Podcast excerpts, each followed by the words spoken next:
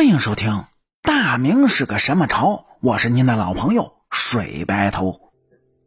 今天这期故事呢，咱们来讲一下，说明朝朱元璋他灭了元朝之后，是如何对待俘虏的数以万计的蒙古女人的。要说这历朝历代的更迭中呢，受害者他不是被逼退位的前朝皇帝。而是那数以万计的底层老百姓，不论是谁当皇帝，他都避免不了从上到下的层层压迫和剥削。没有一个朝代他不设立赋役赋税的。尽管这国家表面上看起来多么的强大，但是羊毛出在羊身上，最终薅的那还是老百姓的羊毛。妇女这些弱势群体，那就更不用说了，都逃不过社会的三纲五常、三从四德的道德绑架。乱世之中呢，还可能受到外族的奴役和驱使。在古代封建社会，除了唐朝，没有几个朝代对女性施以援手的，颁布抬高女性地位的法令。如果是敌人那边俘虏过来的女人，那他们的命运要更加的坎坷。历史上有不少少数民族啊建立的王朝，在国祚将亡之际，他们的女性作为俘虏一般会遭到非人的待遇，多半呢被驱使成了奴隶，或者是直接的坑杀。那元朝结束之后。明朝俘虏的十万蒙古女人的结局，也是被残忍杀害的吗？哎，今天咱们就来着重的说一下这个话题。说元朝的统治者对治理中原广阔的土地，他并没有施以特别有效的政策。人人他都有领地意识，受到侵犯肯定是会起来反抗的。这蒙古人呢，在接管了南宋汉人土地时啊，他没有考虑到种族之间的沟通代沟和差异，直接上来就把人呢分为了四个等级，是明码标价的昭示各等级人的身份和价值。怎么分的呢？嘿嘿，这元朝啊就把人分为了蒙古人、色目人、汉人和南人。当然啊，这个男人是南方的南。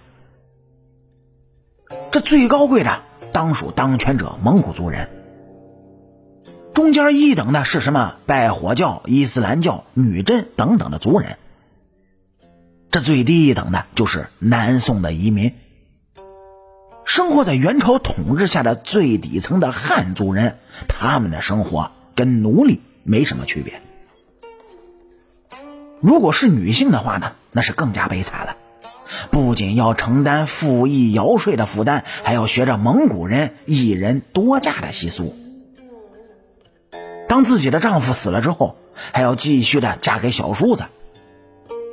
这一习俗呢，与汉人传统的三从四德那可以说是大相径庭。可见那些南方妇女的生活啊，简直就是活在了地狱里。朱元璋打败了元朝呢，是终于就给汉人出了口气。但是同样的问题，那老朱会像蒙古人对待前朝移民那样对待蒙古俘虏的妇女吗？您各位也知道，汉人讲究什么呢？以和为贵。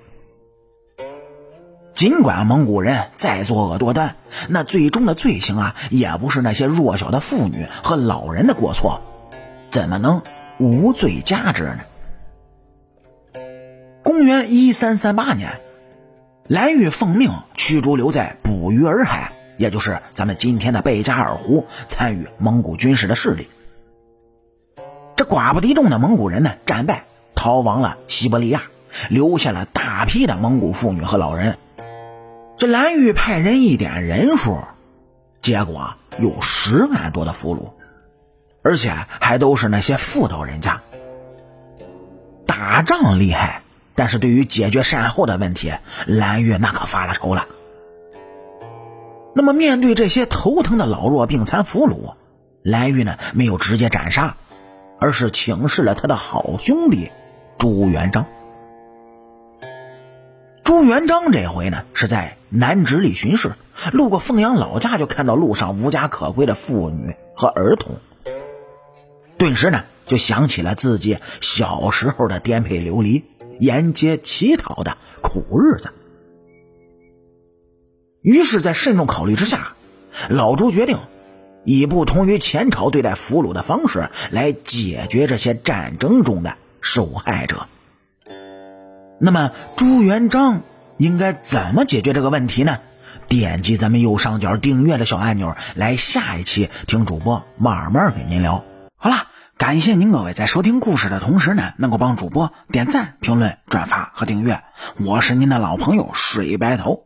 大明是个什么朝？下期咱们接着聊。